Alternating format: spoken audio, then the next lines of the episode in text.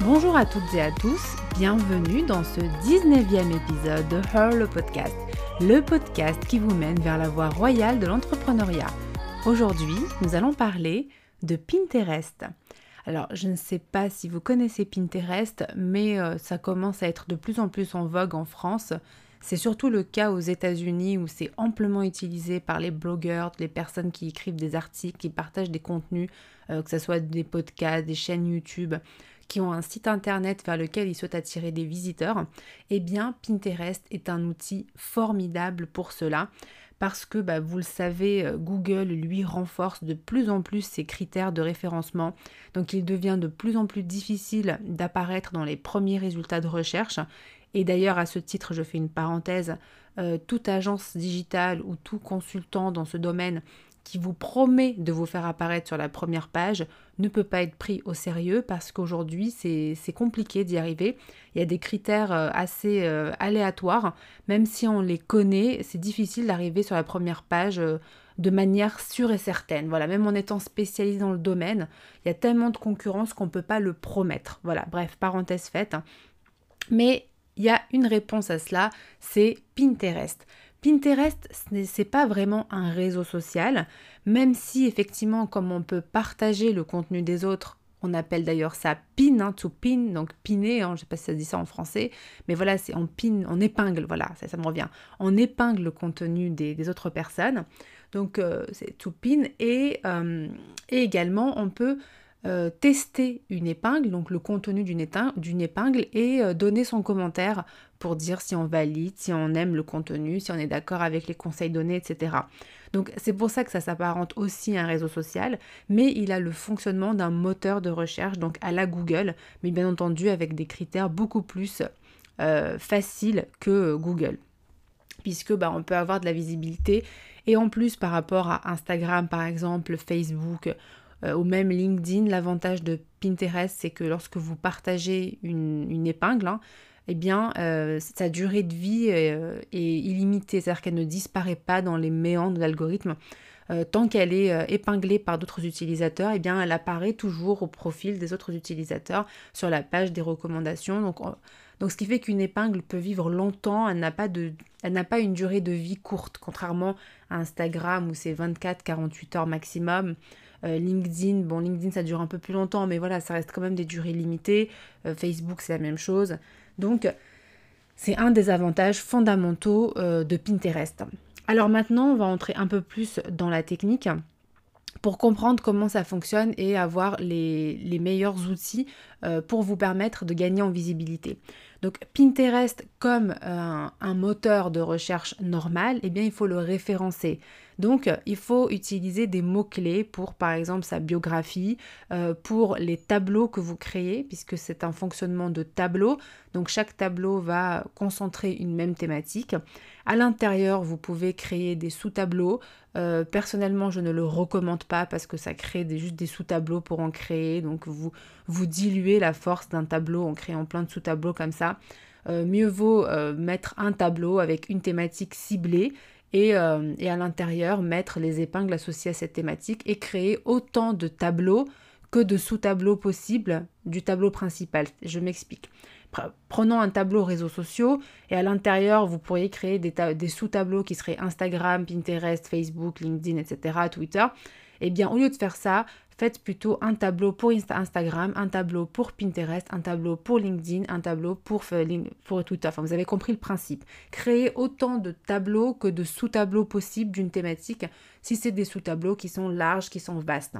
Et lorsque vous allez mettre la description du tableau, mettez des mots-clés. Faites, faites vraiment attention à ça parce que c'est pour ça que ça a le fonctionnement d'un moteur de recherche. Il faut mettre des mots-clés pour que l'algorithme de Pinterest comprenne de quoi votre, de votre, tableau parle. Donc mettez des mots-clés, euh, mettez des descriptions le plus claires possible. Comme quand vous écrivez un article, il faut que la personne qui arrive sur votre tableau comprenne euh, la thématique du tableau, mais en même temps, il faut que l'algorithme puisse aussi le comprendre, donc il faut insérer des mots-clés. Maintenant, euh, Pinterest, c'est un, réseau social, mais contrairement à Google, euh, c'est un réseau social moteur de recherche, mais contrairement à Google, il va beaucoup se baser sur euh, le visuel, puisque c'est des épingles qui sont partagées, repartagées, donc épinglées, réépinglées. Eh bien, chaque épingle doit avoir un visuel très très très attractif. Parce que lorsque vous arrivez sur euh, la, page d'accueil de Pinterest, lorsque vous allez dans les abonnements par exemple, lorsque vous allez dans accueil, vous allez avoir mais un tas d'épingles qui s'affichent devant vous. Et je peux vous dire que euh, faites le test sur vous-même. Hein. L'œil humain va aller vers l'épingle qui attire le regard. Donc il faut il faut qu'il y ait des couleurs vives, il faut qu'il y ait du dynamisme dans l'épingle avec des, des, textes clairement visibles. N'écrivez pas les, les, textes là qui sont effectivement jolis parce qu'elles ont des polices par exemple comme manuscrites, mais dans la réalité, on ne comprend pas ce qui est écrit. Donc dans une épingle, mieux vaut éviter ça, mieux vaut mettre des textes clairs et nets, on arrive à les lire facilement.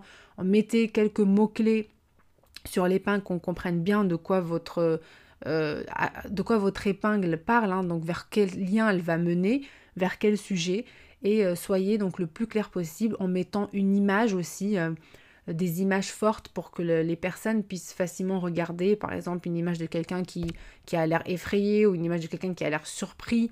Voilà, mettez une image qui va attirer l'œil. Et en même temps euh, des couleurs vives avec des textes de, différentes tailles pour mettre en avant les éléments clés. Voilà, jouer sur les, formes, les tailles, les couleurs euh, pour justement attirer l'œil et vous distinguer des autres euh, épingles qui sont présentes déjà sur ce site-là. Au-delà de cela, respectez votre charte graphique pour que les personnes qui apprécient le type d'épingle que vous proposez puissent vous reconnaître et vous identifier très facilement rien qu'à regarder une épingle. C'est-à-dire qu'il ne faut pas que vous ayez des épingles qui ressemblent à monsieur et madame tout le monde. Il faut que votre épingle vous distingue facilement, qu'on voit clairement que bah, c'est telle marque, on sait qui est derrière, on sait quel blogueur est derrière, quelle blogueuse est derrière, on sait quelle entreprise est derrière, quel entrepreneur, quel freelance, quel consultant, quel coach, quel formateur. Enfin bref, je ne vais pas citer tous les métiers, mais voilà, on sait qui se cache derrière une épingle parce que l'identité est forte, l'identité est claire. Et, euh, justement, ça fera aussi l'un un objet d'un épisode de podcast où on va parler d'identité visuelle, hein, que, parce que c'est un élément important dans, une, dans la construction d'une entreprise et dans, dans des critères de croissance, hein, le fait qu'on l'identifie facilement. Donc voilà, Pinterest fonctionne comme ça. Et lorsque vous mettez une épingle, mettez plusieurs versions d'une même épingle. Par exemple, vous avez un article, mettez plusieurs versions visuelles euh, d'une épingle renvoyant à cet article-là. C'est important. Euh, sur votre blog, lorsque vous allez mettre cet article, euh, mettez des, des, boutons de partage avec l'épingle associée pour que les personnes puissent partager déjà votre épingle Pinterest et que votre article soit diffusé encore au plus grand nombre. Voilà, il faut réfléchir, en fait, c'est une stratégie globale. Et en plus, il faut épingler, réépingler au moins 20 à 30 fois par jour pour faire croître votre compte et gagner en visibilité. Et en fait, vous le constaterez que dès lors que vous ne vous mettez pas sur le site, euh, au bout de 2, 3, 4 jours, vous verrez votre nombre de, de, vues, hein, votre nombre d'impressions diminuer. Et c'est ça en fait la dure loi de Pinterest, c'est que dès que vous n'êtes pas actif, et eh ben, vous perdez tout le travail accompli. Donc c'est pour ça qu'il faut mieux de la régularité, épingler de manière régulière et euh, pas forcément sans, sans réépinglage dans une journée, parce qu'en plus vous allez être vu comme un spam par euh, Pinterest. Mais voilà, il faut réépingler régulièrement, mais euh, de manière assidue. Voilà. Donc mieux vaut privilégier de, de réépingler 10 fois, mais tous les jours, que de réépingler un jour 50 fois, puis un autre jour 10 fois, puis après vous revenez pas pendant une semaine parce que là vous allez perdre tous les efforts accomplis. Voilà donc comment fonctionne Pinterest en gros. Euh, j'aborderai de nouveau ce sujet parce que Pinterest ça demande beaucoup de voilà ça demande toute une analyse et vous pouvez vous aider d'un outil qui s'appelle Tailwind. Euh, pour euh, vous permettre d'épingler, de, réépingler du contenu de manière automatique. Aussi, euh, j'ai mis donc à disposition une série de vidéos, donc quatre vidéos, qui est dans une playlist, euh, qui vous explique tout d'un positionnement réussi dans le cadre euh, d'une entreprise. Pour justement avoir une entreprise solide et pérenne, vous pouvez la récupérer en vous rendant sur le site bizbooster.com. Il suffira de renseigner votre prénom, adresse mail et elle vous sera envoyée quelques secondes plus tard. Voilà, c'est super rapide et c'est magique. Je vous dis donc à très vite pour le prochain épisode qui sera programmé pour demain. C'était Nesrine au service de votre réussite. Bye